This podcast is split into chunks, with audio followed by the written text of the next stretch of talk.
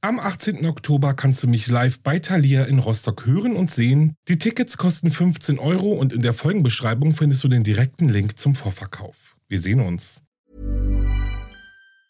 Hey, it's Ryan Reynolds and I'm here with Keith, co-star of my upcoming film If, only in theaters May 17th. Do you want to tell people the big news? All right, I'll do it. Sign up now and you'll get unlimited for $15 a month in six months of Paramount Plus Essential Plan on us. Mintmobile.com slash switch. Upfront payment of $45 equivalent to $15 per month. Unlimited over 40 gigabytes per month. Face lower speeds. Videos at 480p. Active Mint customers by 531.24 get six months of Paramount Plus Essential Plan. Auto renews after six months. Offer ends May 31st, 2024. Separate Paramount Plus registration required. Terms and conditions apply if rated PG. Ryan Reynolds here from Mint Mobile. With the price of just about everything going up during inflation, we thought we'd bring our prices down. So to help us, we brought in a reverse auctioneer, which is apparently a thing. Mint Mobile unlimited premium wireless. Ready to get 30, 30, bit to get 30, bit to get 20, 20, 20, bit to get 20, 20, bit to get 15, 15, 15, 15 just 15 bucks a month. So, Give it a try at mintmobile.com slash switch. $45 upfront for three months plus taxes and fees. Promote for new customers for limited time. Unlimited more than 40 gigabytes per month. Slows. Full terms at mintmobile.com.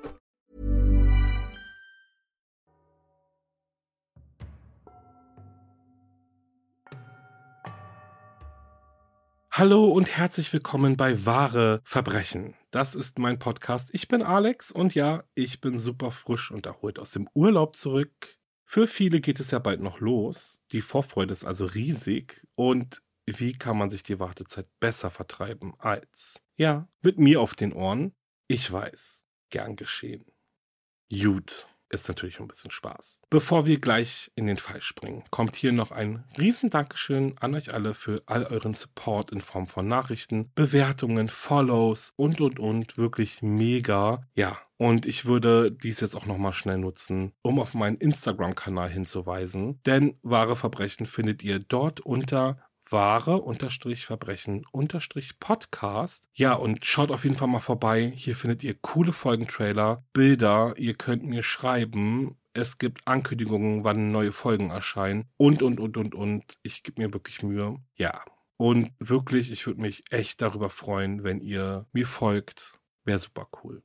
Abgemacht? Okay. Während ihr also auf Folgen drückt, bewege ich mich mal in Richtung des heutigen Falls. Denn es geht um einen unheilvollen Tag im Juli 1976, an dem so mir nichts, dir nichts ein Schulbus, in dem 26 Kinder im Alter von 5 bis 14 Jahren sitzen, einfach so verschwindet.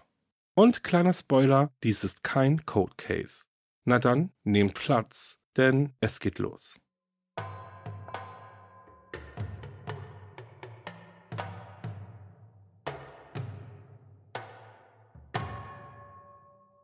Es war im Jahr 1976 in der kleinen Farmerstadt Chowchilla in Kalifornien, als die Nachricht bekannt wurde. Alle Insassen eines Schulbusses, in dem sich 26 schulpflichtige Kinder und der Busfahrer befanden, waren verschwunden, als hätten sie sich in Luft aufgelöst. So etwas war in Chowchilla noch nie passiert. Es war sogar das erste Mal in den gesamten Vereinigten Staaten von Amerika. Die Leute begannen Theorien darüber aufzustellen, was passiert war. Eine Entführung durch Außerirdische, bei der ein UFO einfach den gesamten Bus und seine Insassen hochgebeamt hatte, war unter den Einheimischen sehr beliebt. Für viele schien dies die einzige Erklärung dafür zu sein, wie eine so große Anzahl von Menschen einfach so spurlos verschwinden konnte. Andere befürchteten, dass ein Serienmörder sein Unwesen trieb und dass niemand im Bus lebend gefunden werden würde. Der Name des Busfahrers war Ed Ray. Er war ein bodenständiger Mann, der in der Gegend geboren und aufgewachsen war und dafür bekannt war, dass er es schaffte, dass sich alle Kinder in seinem Bus wohlfühlten, trotz seines ruhigen Auftretens und seiner kräftigen Statur. Alle Fahrgäste, die regelmäßig in Eds Bus mitfuhren, mochten den Fahrer sehr gern.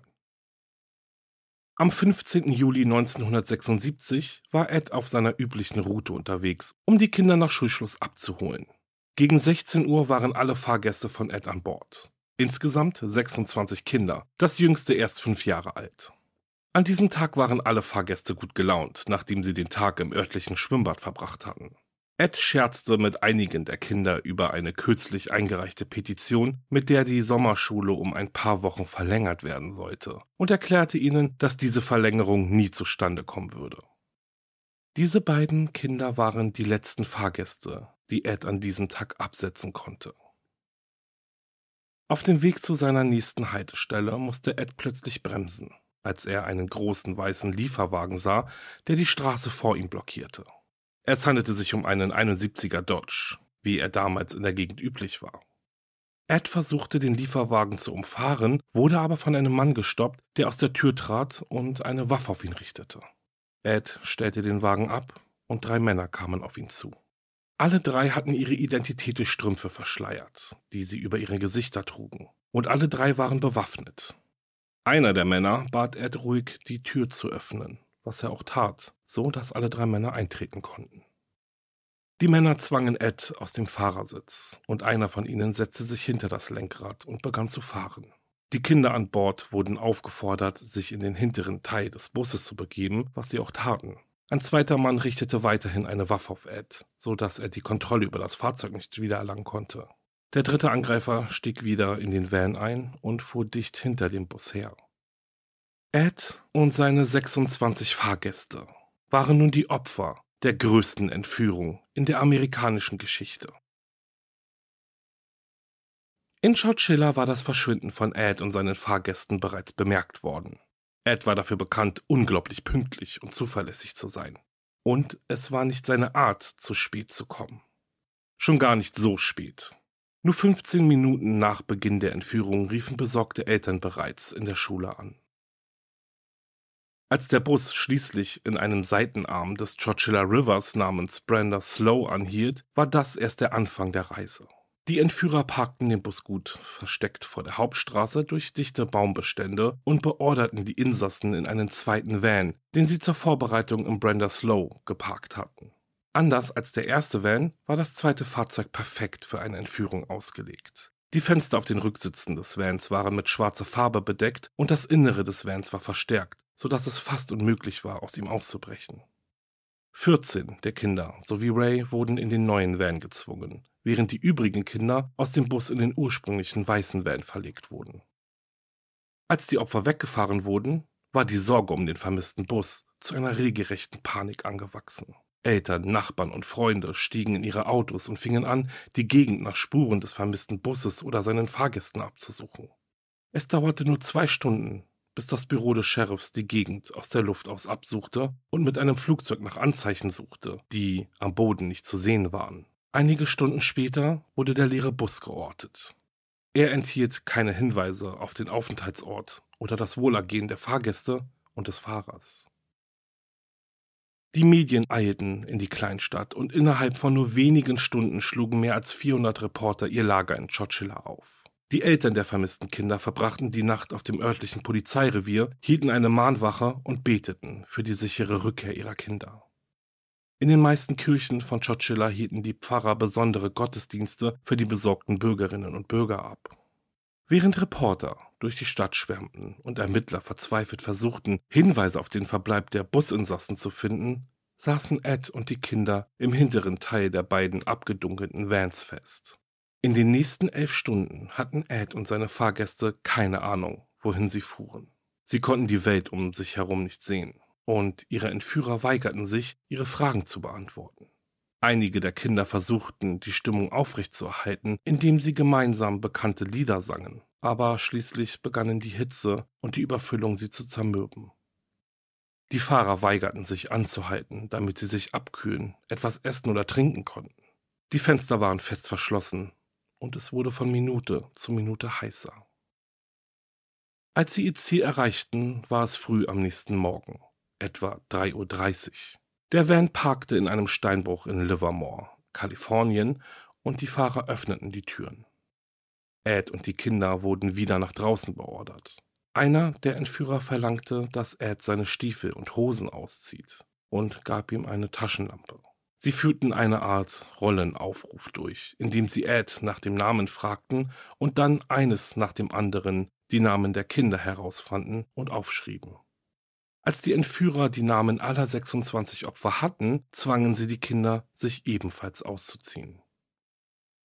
So wie der zweite Lieferwagen in Brander Slow geparkt worden war, hatten die Entführer auch die zweite Etappe ihrer Reise minutiös geplant. Im Steinbruch hatten sie es irgendwie geschafft, ein drittes Fahrzeug, einen großen Umzugswagen, im Boden zu vergraben und eine Leiter für den Zugang aufzustellen.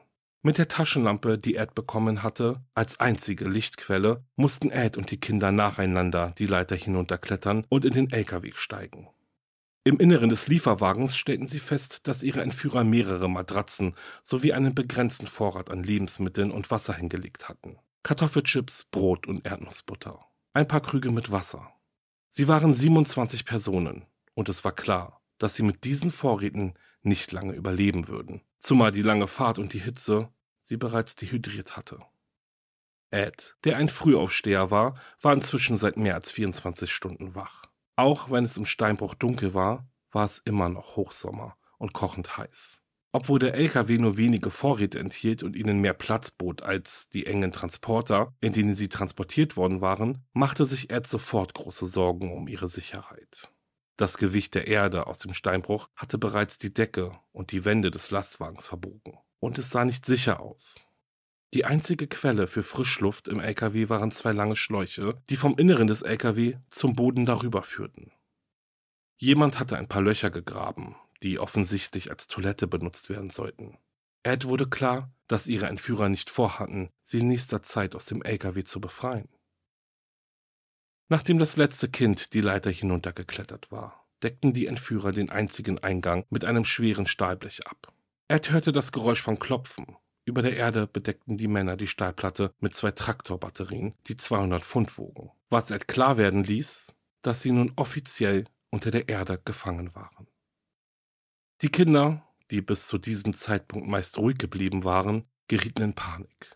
Einige von ihnen begannen zu schreien und zu weinen, andere flehten die Entführer an, sie freizulassen. Sie erhielten keine Antwort. Als die Stille anhielt, war klar, dass sie lebendig begraben worden waren und ihre Entführer nicht vorhatten, zurückzukommen. Die nächsten zehn Stunden vergingen langsam. Obwohl Ed und die Kinder bis auf die Unterwäsche ausgezogen waren, hatten ihre Körperwärme und die Hitze der Erde im Steinbruch den LKW kochend heiß gemacht. Sie schwitzten und waren dehydriert und konnten aus Angst vor dem, was mit ihnen geschehen würde, nicht schlafen. Einige von ihnen, vor allem die älteren Kinder, dachten schon, dass sie diese Tortur nicht überleben würden. Ed versuchte, optimistisch zu bleiben und schüttete etwas von dem Wasser über die Kinder, um sie zu kühlen aber je mehr Stunden vergingen, desto mehr verlor auch er die Hoffnung. Ed hatte sein Leben lang harte körperliche Arbeit verrichtet und sich immer für ein Problemlöser gehalten. Jetzt musste er das größte Problem seines Lebens lösen. Die meisten Kinder waren zu jung, um zu helfen, also wählte Ed zwei der ältesten und stärksten aus. Mike Marshall, der 14 Jahre alt war, und Robert Gonzales, der 10 Jahre alt war. Ed bat Mike und Robert, ihm dabei zu helfen, die Matratzen im LKW aufzustapeln, damit sie die Stahlplatte erreichen konnten, die den Eingang blockierte. Mike war fest entschlossen zu helfen und sagte zu Ed, ich werde hier nicht sterben, ohne zu versuchen rauszukommen. Als der Matratzenstapel fertig war, befürchtete Ed, dass ihre Entführer lautlos über dem Boden warteten und sie erschießen würden, wenn ihr Fluchtversuch weiterging. Aber ihm war klar, dass er keine andere Wahl hatte. Wenn sie es schaffen wollten, mussten sie es jetzt tun, bevor sie noch mehr erschöpft und dehydriert waren. Zuerst versuchten Ed, Mike und Robert die Stahlplatte mit ihrem eigenen Körpergewicht nach oben zu drücken, aber sie ließ sich nicht bewegen. Dann versuchten sie es mit einer anderen Technik. Sie benutzten einige der Latten am Boden als Hebel, um die Ecke der Platte hochzuheben. Schließlich verschob sich die Kante der Platte. Mike hielt eine Holzlatte in der Hand und benutzte sie, um das Loch weiter aufzustemmen. Es war nur ein halber Zentimeter, aber er verschaffte ihnen die Öffnung, die sie brauchten, um weiterzumachen. Am Abend des 16. Juli 1976 standen Ed Ray und die 26 Kinder, die seine Passagiere gewesen waren, auf der Erde des Steinbruchs und sahen auf den Lastwagen hinunter, in dem sie verschüttet worden waren. Als sie herauskamen, war klar, dass es keine Spur von ihren Entführern gab. Tatsächlich hatte man sie dort für tot gehalten. In ihrer Unterwäsche stehend begannen sie zu laufen. Ed war der Anführer der Gruppe und führte sie über einen schmalen Feldweg zu einem Getreidesilo, den er in der Ferne sah. Er hoffte, dass dort noch Arbeiter zu finden waren, die ihnen helfen konnten. Ein Angestellter des Steinbruchs, der noch nicht mit der Arbeit fertig war, sah die Gruppe von seiner Position auf einen Turm aus. Er unterbrach seine Schweißarbeiten und schlug Alarm. Aus der Ferne war er sich sicher, dass es sich bei der Gruppe um Eindringlinge handelte. Ed riss sich von den Kindern los, rannte auf den Arbeiter zu und sagte ihm, wir sind die aus Chowchilla. Der Arbeiter erkannte Ed sofort wieder. Das Verschwinden war in den letzten 24 Stunden das einzige Gesprächsthema in der Gegend gewesen. Er fand ein paar Klamotten für Ed und gab ihm eine Cola zu trinken. Und sie riefen die Polizei. Ed und seine Mitfahrer wurden in die Justizvollzugsanstalt von Santa Rosa gebracht, wo sie Kleidung, Essen und einen Gesundheitscheck bekamen. Es war vier Uhr morgens, als sie bei der örtlichen Polizeistation ankamen, aber eine große Menschenmenge von Einheimischen und Reportern wartete schon auf sie. Die Leute schrien und klatschten, Fotografen knipsten Fotos und Reporter stürzten sich auf Ed und die Kinder und stellten Fragen über ihre Tortur. Ed war die letzte Person, die das Fahrzeug verließ, und er hatte kein Interesse daran, an Medieninterviews teilzunehmen oder mit Reportern zu sprechen, nachdem er die letzten Stunden damit verbracht hatte, von Ermittlern befragt zu werden. Schließlich aber willigte er ein, mit den Reportern zu sprechen, solange sie ihm keine Fragen stellten. Er sah erschöpft aus. Er hatte seit zwei Tagen nicht mehr geschlafen. Aber er versuchte sein Bestes, eine klare Aussage zu machen. Und dies ist, was er damals sagte. Wir wurden in diesen Van beordert, der in den Felsen eingegraben war. Sie gaben uns eine Taschenlampe. Es war dunkel da unten. Alles, was wir zu essen hatten, waren ein paar Tüten Kartoffelchips und Cheerios. Sie legten ein paar Matratzen und Boxspringbetten hinein, auf denen wir sitzen konnten. Wir nahmen die Taschenlampe und leuchteten damit herum. Ich und ein paar der älteren Kinder dachten, der einzige Weg nach draußen sei der, wie wir reingekommen waren. Aber wir hatten keine Leiter. Wir hatten die Matratzen und Boxsprungbetten aufgestapelt, um das Loch zu erreichen.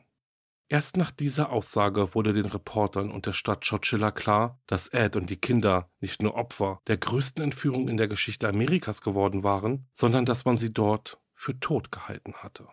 Sie waren nicht nur entkommen, sie hatten sich mehr oder weniger aus einem Grab herausgegraben.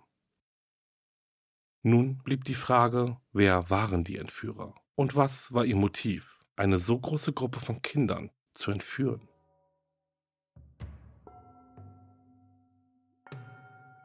Es dauerte nicht lange, bis die Polizei einen Verdächtigen hatte. Sie wussten, dass die Entführer einen weitreichenden Zugang zum Steinbruch haben mussten, um den Umzugswagen unter der Erde zu vergraben. Außerdem war es wahrscheinlich, dass mindestens einer der Entführer im Besitz eines Schlüssels zum Steinbruch war. Ein Name tauchte immer wieder auf. Frederick Newhall Woods Vierte. Ein 24-jähriger Mann, der der Sohn des Steinbruchbesitzers war. Frederick hatte auch ein Vorstrafenregister. Zusammen mit zwei seiner engen Freunde, Richard und James Schönfeld, war er verhaftet worden, weil er ein Auto gestohlen und damit eine Spritztour gemacht hatte. Obwohl sie für das Verbrechen angeklagt worden waren, hatten sie nur eine Bewährungsstrafe erhalten.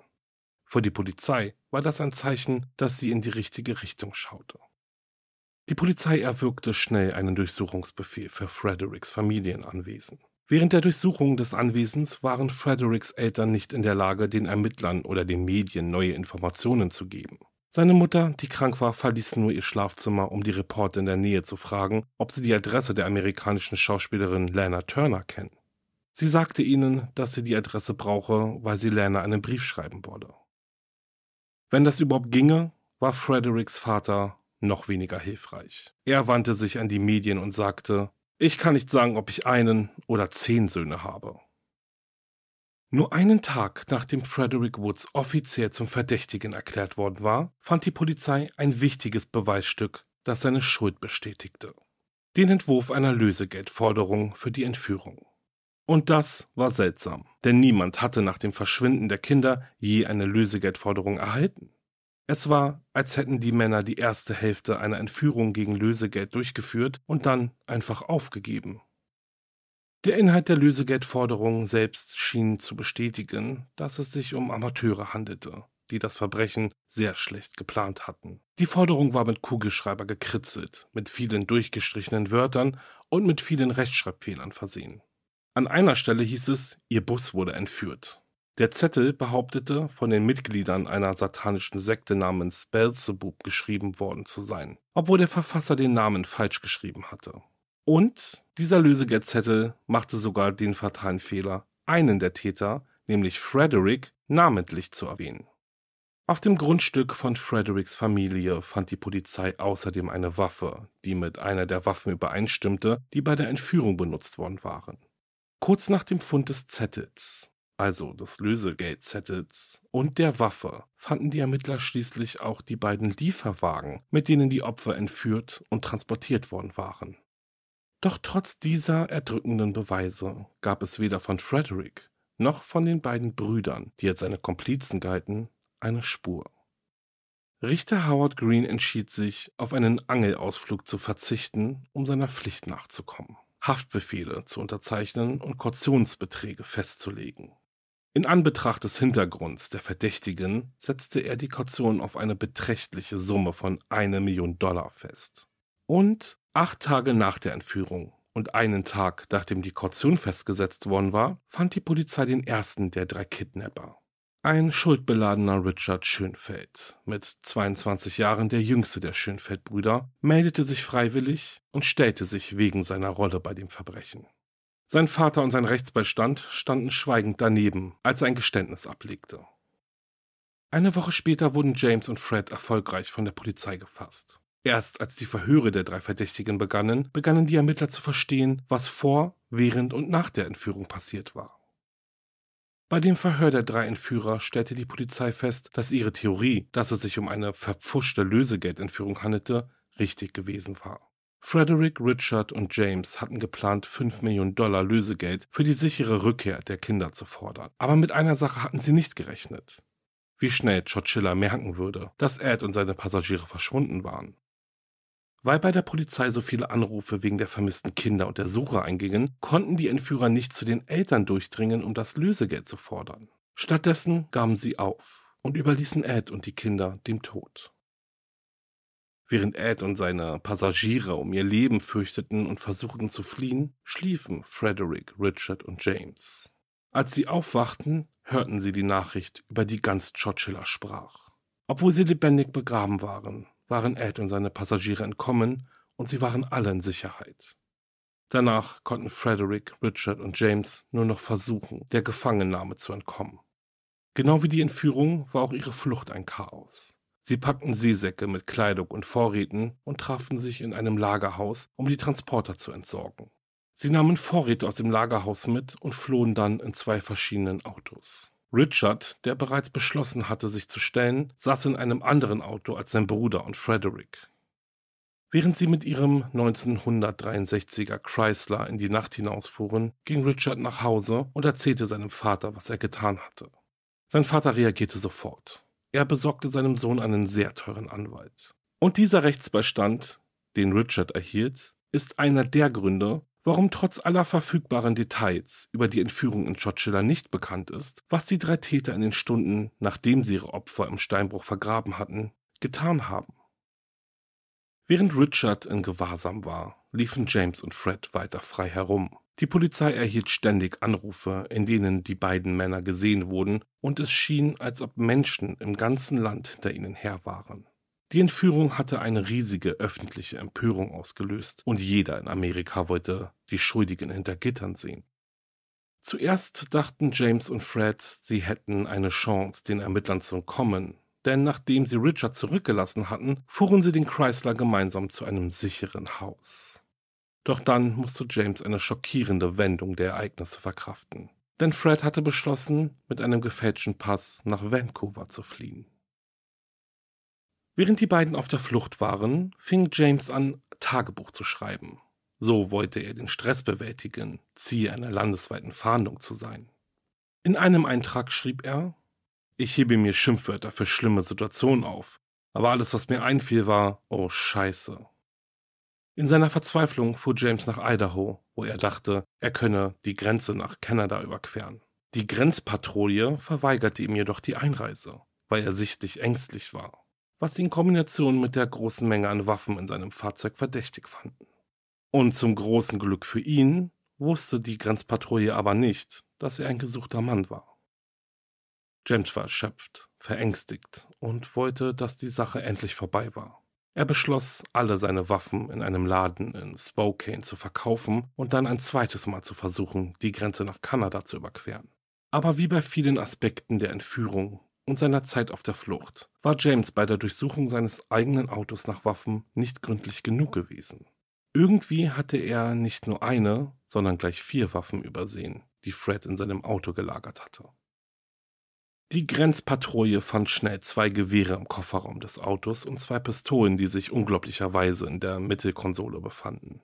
Die wahrscheinlichste Erklärung für James Versehen ist, dass seine Panik ihm daran hinderte, klar zu denken. Zum zweiten Mal wurde er an der Grenze abgewiesen. Er verkaufte die verbleibenden vier Waffen und tauschte dann das Auto gegen einen Lieferwagen ein. Zu diesem Zeitpunkt war James das Geld ausgegangen. Er hatte seit fast einer Woche nicht mehr richtig geschlafen und noch länger nicht mehr geduscht. Während dieser ganzen Tour schrieb James in einem Tagebuch auf, was er während seiner Flucht erlebte. Und einmal schrieb er, Stell dich, das ist das einzig Anständige, was man tun kann. In einem anderen Eintrag schrieb er, Denk daran, dass alles etwas Gutes hat. Warum sehen die Leute das Gute nicht? Sie sehen nur das Schlechte. Ich werde weiterhin das Gute in allem sehen, egal was passiert. Er stellte auch Hypothesen darüber auf, welche Strafe er für sein Verbrechen erhalten würde. Aus seinen Einträgen geht hervor, dass James nicht für ein Leben als Verbrecher geschaffen war. Er war voller Schuldgefühle, und obwohl er auf der Flucht vor dem Gesetz war, war er nicht mit dem Herzen dabei. Schließlich fasste er den Entschluss, sich den Behörden zu stellen und stieg in sein Auto, um nach Hause zu fahren. Doch weit kam er nicht. Das Nummernschild seines Wagens wurde zur Fahndung ausgeschrieben und die Polizei hielt ihn an, als er durch Atheron in Kalifornien fuhr. Das Aufgeben war nur eine weitere Sache, die James nicht richtig hinbekommen hat. Im Gegensatz zu seinen Komplizen, die beide versuchten, sich zu stellen, versuchte Frederick weiterhin, den Behörden zu entkommen. Er hat es erfolgreich nach Vancouver geschafft und wohnte in einem Hotel, das er im Voraus bezahlt hatte. Nach seiner Ankunft fragte er den Hotelbesitzer, ob er etwas arbeiten könne, um sich etwas Geld zu verdienen. Der Manager erinnerte sich an ihn als einen großen Dummkopf, der sich wie ein Cowboy kleidete und die ganze Zeit grinste. Während James in Panik geriet und auf der Flucht lebte, schien es, als sei Frederick ziemlich entspannt gewesen. Die Polizei fand heraus, dass er Briefe unter falschem Namen verschickt hatte und beschloss, verdeckte Ermittler zum Postamt von Vancouver zu schicken. Die Beamten blieben auf der Lauer, bis sie sahen, wen sie suchten. Frederick betrat das Postamt, um seine Post zu überprüfen. Als er sich umdrehte, um zu gehen, wurde er von den Beamten konfrontiert und verhaftet. Und so wurden schließlich alle drei Täter dem Richter vorgeführt. Selbst unmittelbar nach seiner Festnahme wirkte Frederick nicht gestresst oder besonders reumütig. Er bedauerte, dass er die Berichterstattung über seinen Fall in den Abendnachrichten verpassen würde und sagte, ich habe das Gefühl, dass ich da unten keinen fairen Prozess bekommen werde. In so einer Gemeinde würde man davon ausgehen, dass jeder, der verdächtigt wird, auch wenn seine Schuld nicht bewiesen ist, automatisch für schuldig erklärt wird. Als er erfuhr, dass die Kaution auf eine Million US-Dollar festgesetzt worden war, antwortete er, das scheint ziemlich hoch zu sein. Jetzt, da die Polizei den zeitlichen Ablauf der Ereignisse nach der Entführung aufgedeckt hatte, blieb eine Frage offen. Warum hatten drei Männer, die in wohlhabenden Familien aufgewachsen waren, das Bedürfnis, eine Entführung mit Lösegeldforderung zu begehen? Nach Aussage von Frederick und James hatten beide Männer trotz ihrer privilegierten Erziehung einen hohen Schuldenberg angehäuft. Deshalb hatten sie beschlossen, so viele Opfer zu entführen und deshalb hatten sie es auch auf kleine Kinder abgesehen. Wir brauchten mehrere Opfer, um mehrere Millionen zu bekommen. Und wir wählten Kinder, weil Kinder wertvoll sind. Der Staat wäre bereit, Lösegeld für sie zu bezahlen. Und sie wehren sich nicht. Sie sind verletzlich. Womit er nicht gerechnet hatte, war Ed Ray, der sich wehrte. Jeder der drei Entführer erkannte, dass es mehr als genug Beweise für eine Verurteilung gab und entschied sich, sich des Raubes und der Entführung zur Erpressung von Lösegeld schuldig zu bekennen. Keiner von ihnen war jedoch bereit, sich der Körperverletzung schuldig zu bekennen, denn bei einer Verurteilung wegen dieser Tat und der Entführung gegen Lösegeld wäre eine lebenslange Haftstrafe ohne Bewährung die Folge gewesen. In einem Prozess wurden alle drei Männer der Körperverletzung für schuldig befunden, was ihnen eine lebenslange Haftstrafe einbrachte. Das Urteil wurde jedoch schnell vom Gericht aufgehoben, da die leichten Verletzungen, die die Kinder während der Tortur erlitten hatten, nicht schwer genug waren, um rechtlich als Körperverletzung zu gelten. Die Entführer erhielten daraufhin eine neue Strafe, lebenslange Haft mit der Möglichkeit der Bewährung. Die Gefangennahme der Chochilla-Entführer wurde in der ganzen Stadt gefeiert. Die ganze Gemeinde war stolz darauf, dass sie dieses traumatische Ereignis überstanden hatte, und nun wollten sie Ed, dem Mann, der ihre Kinder gerettet hatte, ihre Wertschätzung zeigen. Chowchilla veranstaltete eine Feier mit dem Namen Ed Ray and Children's Day, bei der Ed und die Kinder an der Spitze eines Festwagens ritten, wo ein Festessen, Reiter und eine Marschkapelle auf sie wartete. Den Zuschauern der Parade fiel auf, dass die Kinder Ed immer wieder umarmten. Jedes der 26 Kinder und ihre Familien wussten ohne Zweifel, dass sie dem Busfahrer ihr Leben verdanken. Ed war es jedoch nicht gewohnt, dass so viel Aufmerksamkeit auf ihn gerichtet war.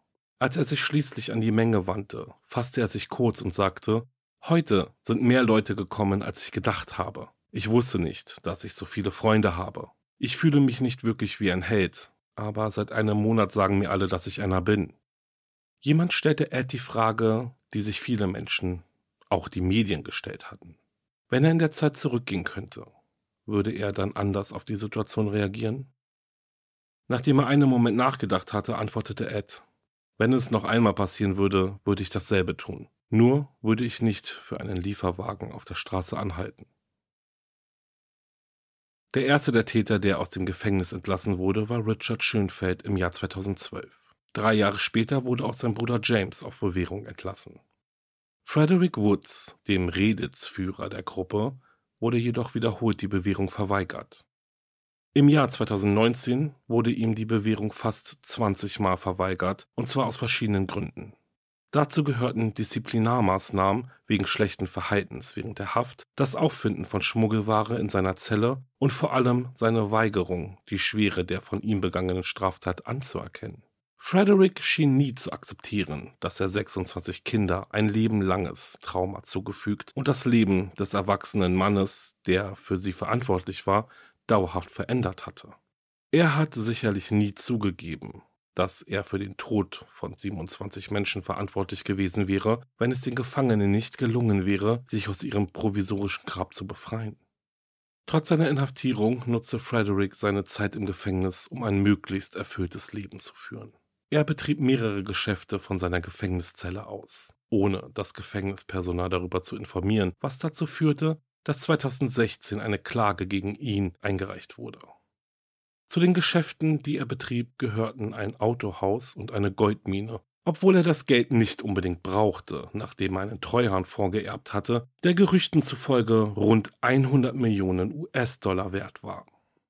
Während seiner Inhaftierung heiratete Frederick insgesamt dreimal und ließ sich zweimal scheiden und kaufte eine luxuriöse Villa in der Nähe des Gefängnisses, um sich auf seine spätere Entlassung vorzubereiten. Frederick Woods Freiheit kam schließlich 2022, als er von einem Kommissionsausschuss zur Bewährung empfohlen wurde. Nachdem der Bewährungsausschuss und der Gouverneur von Kalifornien ihre Zustimmung gegeben hatten, war es offiziell. Frederick Woods Zeit hinter Gittern war vorbei. Im August 2022 wurde bekannt gegeben, dass der letzte der drei Totschiller-Entführer freigelassen werden würde. Obwohl alle Entführer in die Freiheit entlassen wurden, hat ihr einziges erwachsenes Opfer Ed dies nicht mehr erlebt. Nachdem er in Chowchilla für den Rest seines Lebens als lokaler Held angesehen wurde und sein Geburtstag wie ein Feiertag gefeiert wurde, starb er 2012 im Alter von 91 Jahren. In den letzten Wochen seines Lebens wurde er von fast allen Kindern besucht, die an jenem Tag vor vier Jahrzehnten in seinem Bus gesessen hatten. Eds Enkelin gab eine Erklärung ab, die den Einfluss, den Ed auf das Leben anderer hatte, auf den Punkt bringt. Er war immer um andere besorgt, sagte sie. Ich glaube, deshalb hat er so lange durchgehalten, weil er wusste, dass wir ihn brauchen.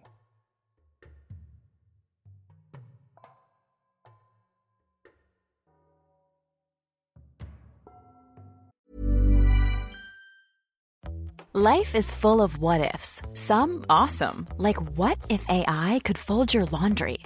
And some, well, less awesome, like what if you have unexpected medical costs? United Healthcare can help get you covered with Health Protector Guard fixed indemnity insurance plans They supplement your primary plan to help you manage out of pocket costs. No deductibles, no enrollment periods, and especially no more what ifs. Visit uh1.com to find the Health Protector Guard plan for you.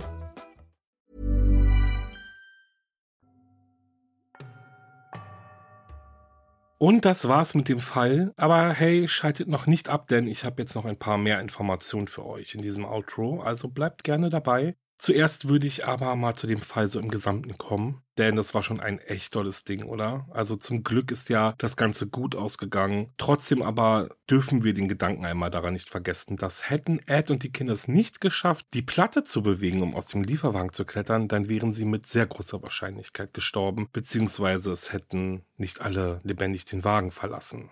Boah. Und das ist schon ein ganz schönes Ding, kann man sich auch gar nicht so richtig vorstellen, da wie es den allen ergangen ist in diesem Lieferwagen. Und vor allem auch so, wie muss das für die Kinder gewesen sein? Also es ist wirklich gruselig, der Gedanke daran. Kommen wir aber, bevor wir jetzt auf das Nach Geschehen kommen, einmal nochmal auf die Täter zu sprechen. Denn da gibt es ein paar Tatsachen, die mir im Kopf herumschwirren. Und zum einen ist dann natürlich diese geplante Tat an sich. Oder genauer gesagt die Lösegeldforderung, die ja letztendlich überhaupt nicht stattgefunden hat, weil die Entführer die Eltern und auch die Polizei nicht erreichen konnten, weil die Telefonleitungen ja permanent besetzt waren. Da die Eltern ja immer die Polizei angerufen haben und eben auch besorgte Bürger. Ich denke mir, warum haben die drei nicht einfach den Plan dann aufgegeben? Zumindest dann, als sie gemerkt haben, okay, der Plan geht nicht auf, wir werden kein Lösegeld fordern können. Wir haben jetzt aber 27 Menschen unter der Erde begraben in einem Lieferwagen mit kaum Luft, wenig Wasser, wenig Essen. Warum haben die Täter dann nicht anonym Hinweise an die Polizei wenigstens gegeben, um die Opfer befreien lassen zu können? Es geht mir irgendwie nicht so richtig aus dem Kopf, so, denn ich denke mir so, okay, wären die jetzt abgebrühte Killer gewesen, wäre man vielleicht gar nicht so überrascht. Was sich jetzt völlig idiotisch anhört, aber ich sage es jetzt einfach mal so. Aber im Endeffekt ging es ja um Geld. Also es ging den Tätern nur um Geld und nicht darum, ihre Opfer zu töten. Aber hey, gut, vielleicht steckt da auch gerade zu viel Hoffen aufs Gute drin äh, in meinen Worten. Wie ihr ja auch schon wisst, wurden die Täter allesamt gefasst und zu einer lebenslangen Haftstrafe verurteilt, welche auch die Aussicht auf Bewährung beinhaltet hat. Und laut CBS ist es so, dass bis zur endgültigen Entlassung aller Täter auf Bewährung das Gericht in diesem Fall über 60 Bewährungsanträge bearbeitet hat. 60. Teilen wir das jetzt mal ganz simpel durch drei, dann bedeutet das, dass sie immer und immer wieder ihre Freilassung beantragt haben. Also jeder Gefangene oder jeder Täter um die 20 Mal, also jedes Jahr, alle zwei Jahre, haben die Täter versucht, aus dem Gefängnis zu kommen, trotz dieser Tat. Ja, also sie haben es immer und immer wieder versucht. Im Endeffekt haben sie ja dann mindestens 30 Jahre gesessen, was sich auch ziemlich gerecht anfühlt für die Tat und vor allem was die Tatsache betrifft, dass sie ihre Opfer ja zurückgelassen haben, also zum Sterben zurückgelassen haben. Ed Ray ist ja noch vor der Entlassung von Frederick gestorben. Für die damaligen Kinder aber hat die Entlassung nochmal einiges aufgewühlt. Und eines dieser Kinder war Jennifer Brown Hyde und sie hat in einem Interview mit 48 Hours sehr ausführlich über die Entführung und das Leben danach gesprochen und auch vieles im Nachhinein sehr kritisch betrachtet. Was ich sehr interessant finde, aber ihr werdet es jetzt auch gleich merken, denn zum Beispiel die Tatsache, dass die Gruppe, nachdem sie aus dem Lieferwagen entkommen sind, allesamt nicht in ein Krankenhaus oder Hotel gebracht wurden, sondern wurden sie allesamt von der Polizei wieder in einen Bus gesetzt und zum örtlichen Gefängnis Santa Rita gebracht. Dort wurden sie dann über mehrere Stunden auch verhört, bevor sie dann nach Hause gebracht wurden. Und da muss ich zugeben, das hört sich wirklich ziemlich traumatisch an. Es muss auch ziemlich traumatisch gewesen sein. Oder was denkt ihr? Jennifer zumindest erinnert sich daran, dass sie sehr lange Albträume deswegen hatte. Und die Angst auch nicht weggegangen ist, da durch die Atmosphäre und ja. Jennifer erinnert sich aber auch an das erste Wiedersehen mit ihrer Familie und sagte, dass nach diesem Tag nichts mehr war wie vorher. Sie und die anderen Kinder hatten zum Glück nur leichte bis keine äußerlichen Verletzungen, psychisch aber waren alle Kinder nach dieser Tortur wirklich traumatisiert. Und da kommen wir zum nächsten Punkt, den Jennifer sehr kritisch betrachtet heute. Denn um die Kinder aus diesem Trauma herauszuholen, empfanden es viele Erwachsene für eine gute Idee, die schlimmste Erinnerung der Kinder mit den besten Erinnerungen, die man machen kann, zu überdecken. Und so machten die Kinder fünf Wochen nach ihrer Entführung einen Gruppenausflug zum glücklichsten Ort der Welt. Disneyland. Ja, aber so einfach war es natürlich nicht. Viele der Kinder hatten Mühe, sich weiterzuentwickeln und litten unter lebenslangen psychischen Problemen beziehungsweise leiden immer noch unter psychischen Problemen. Jennifer erzählte 48 Hours, dass sie ihr gesamtes Leben lang darum gekämpft hat, ihren Seelenfrieden zu finden. Wie dieser Tag auf mich gewirkt hat, beeinflusst mich jeden Tag auf die eine oder andere Weise, sagte sie. Ich denke, es hat mich zu keiner guten Tochter, keiner guten Schwester, keiner guten Tante und vor allem zu keiner guten Mutter gemacht. Und nun war es ja leider so, dass man damals, also 1976, noch nicht viel darüber wusste, wie man Kindheitstraumata behandeln sollte. Und in vielen Fällen wussten die Eltern eben nicht viel über Therapie und förderten diese auch nicht. Zum Leidwesen der Opfer dann im Endeffekt. Jennifer erzählt aber auch von den Stunden in dem dunklen Lieferwagen wie zum Beispiel von einem Moment, in dem jüngere Kinder zu der damals Neunjährigen kamen und sich auf ihren Schoß gelegt haben, sie umarmt haben und einfach nur geweint haben, dass sie nach Hause möchten und dass sie Angst haben. Ja, sie hätten dann natürlich bestmöglich versucht, sie zu trösten, da sie ja die Ältere war und eben dieses Gefühl hatte, für die Jüngeren da sein zu müssen. Es lagen mehrere Matratzen in dem Wagen ausgelegt, teilweise übereinander gestapelt. Es muss irgendwie auch so ein Lattenrost gewesen sein oder so ein Boxspringbett muss auch drin gewesen sein. Es stand auch so etwas wie ein Tisch an der Seite, also auf dem waren zumindest die Chips und die Karaffen Wasser platziert. Ja, und dann gab es auch noch zwei Plumpsklos, die ausgegraben wurden. Ja, und die waren dann mit so einer Holzwand abgedeckt. Also wenn ihr euch die Bilder anguckt, seht ihr, dass es auch komisch zu beschreiben. Ja, und auch der Lieferwagen, also ihr müsst euch das so vorstellen, dass der Lieferwagen jetzt nicht frisch reingefahren wurde in diese Schlucht, wo er dann im Endeffekt stand und dann zwischen Steinwänden und Sand irgendwie begraben wurde, sondern er muss da schon längere Zeit gestanden haben. Also der war auch voll verbogen schon und voll mit Sand und auch die Wände und die Decke des Wageninnenraums waren so mit einem Stahlzaun umgeben. Ja, da eben wurden dann die 27 Menschen über das Dach eben in diesen, in diesen Laderaum dann geführt.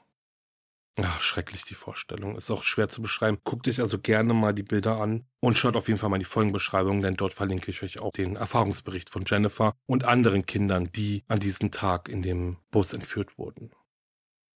Ich würde sagen, wir kommen jetzt auch mal langsam zum Ende und ähm, sonst höre ich auch irgendwie gar nicht mehr auf, weil irgendwas fällt dem immer ein. Deswegen kommen wir mal Richtung Ende. Ich sage aber nicht Tschüss zu euch, bevor ihr nicht den Weird Crime der Folge gehört habt. Also passt mal auf. Zwei Männer beschlossen, dass eine Schulanfangsveranstaltung in einem Schreibwarengeschäft der perfekte Zeitpunkt für einen Ladendiebstahl wäre. Schließlich waren die Angestellten des Ladens damit beschäftigt, den Ansturm der Kunden zu begegnen.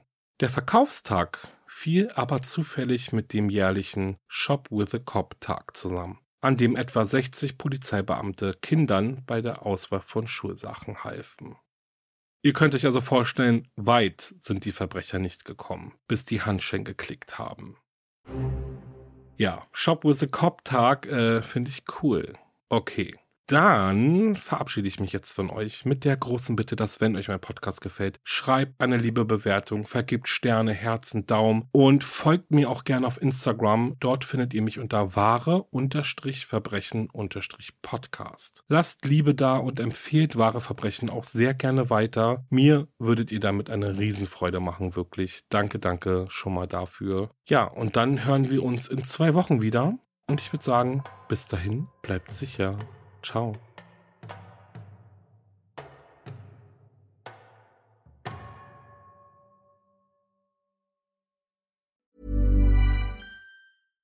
Hi, I'm Daniel, founder of Pretty Litter. Cats and cat owners deserve better than any old fashioned litter. That's why I teamed up with scientists and veterinarians to create Pretty Litter. Its innovative crystal formula has superior odor control and weighs up to 80% less than clay litter.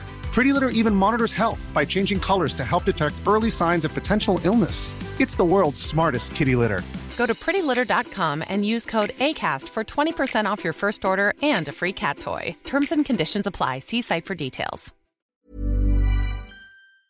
Höre jetzt die vierte und alle anderen Staffeln meines True Crime Podcasts Steigt nicht ein, exklusiv auf Podimo. Alle Infos findest du in der Folgenbeschreibung.